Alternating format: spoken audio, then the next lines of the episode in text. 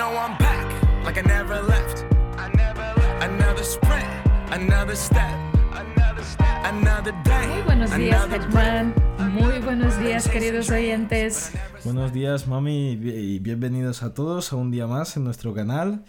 Y hoy, pues, vamos a hablar sobre un tema muy interesante, ¿no? Sí, la verdad es que es un tema bastante recurrente últimamente y que la gente pregunta con frecuencia porque además es investigación reciente, con lo cual hay muchas cosas que explicar. Hoy hablamos de la microbiota. Bueno, pues para empezar vamos a resolver la siguiente duda y es, ¿qué es la microbiota? La microbiota es un conjunto de microorganismos vivos, bacterias, virus, hongos, parásitos, que viven en nuestro cuerpo y están presentes en un entorno concreto, como puede ser la piel, el aparato respiratorio, el aparato digestivo, el aparato urinario.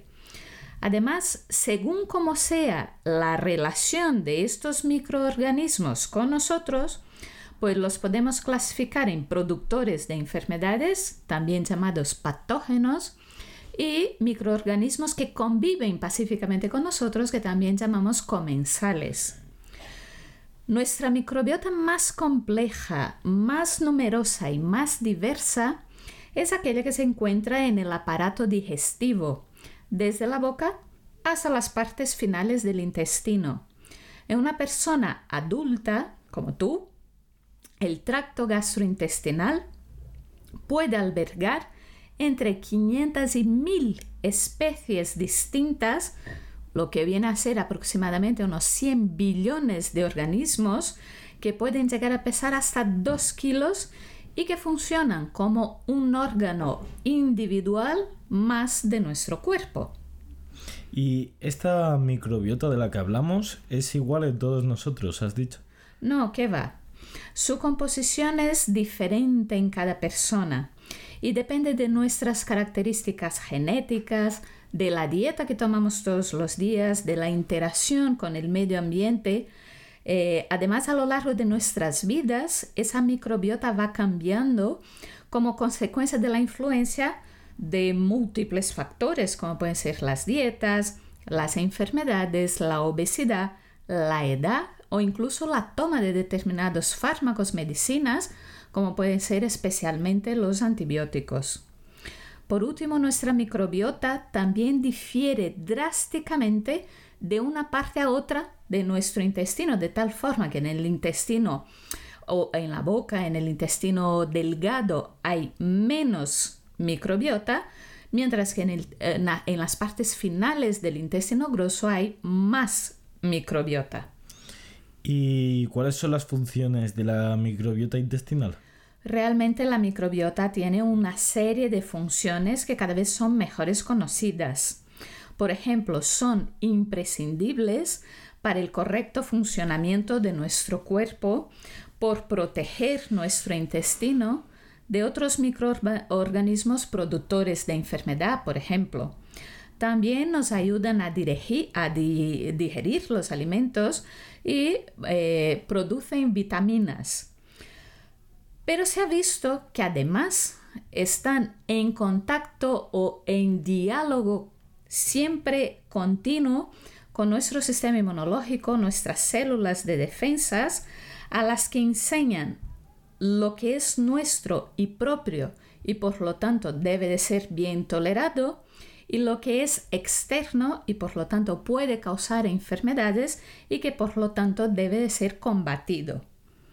Hace algunos años además se ha descrito que hay una conexión directa de la microbiota con el sistema nervioso central, bien a través del vago, del nervio vago, bien a través del sistema parasimpático o incluso por sustancias producidas por esas bacterias que podrían funcionar como neurotransmisores.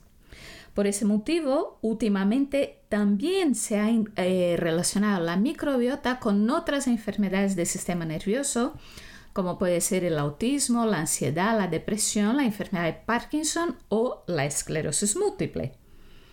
Bueno, y como todos sabemos que este es un canal principalmente dirigido y enfocado hacia la esclerosis múltiple, he aquí la pregunta de oro. ¿Qué tiene que ver las, eh, las enfermedades autoinmunes como la esclerosis múltiple con la microbiota? Eh, la verdad, Germán, es que muchos estudios han demostrado que la microbiota intestinal de las personas con esclerosis múltiple está alterada de tal forma que hay un desequilibrio entre las distintas especies, especialmente con un predominio de las especies proinflamatorias que van a, favorecer la activación del sistema inmunológico y eh, una falta de, aquellas especies antiinflamatorias que van a permitir una mejor eh, regulación de las células reguladoras inmunológicas.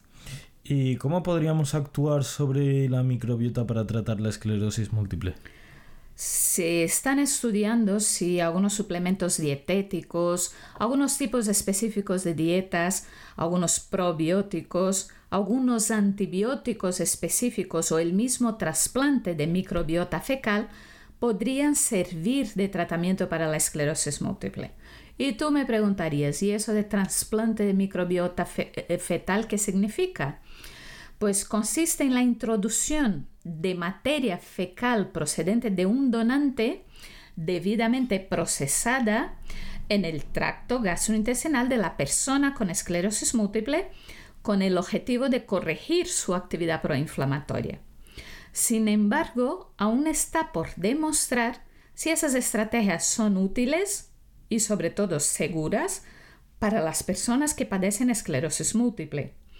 De hecho, la modificación de la microbiota intestinal puede suponer un beneficio para algunas enfermedades a la vez que puede perjudicar a otras.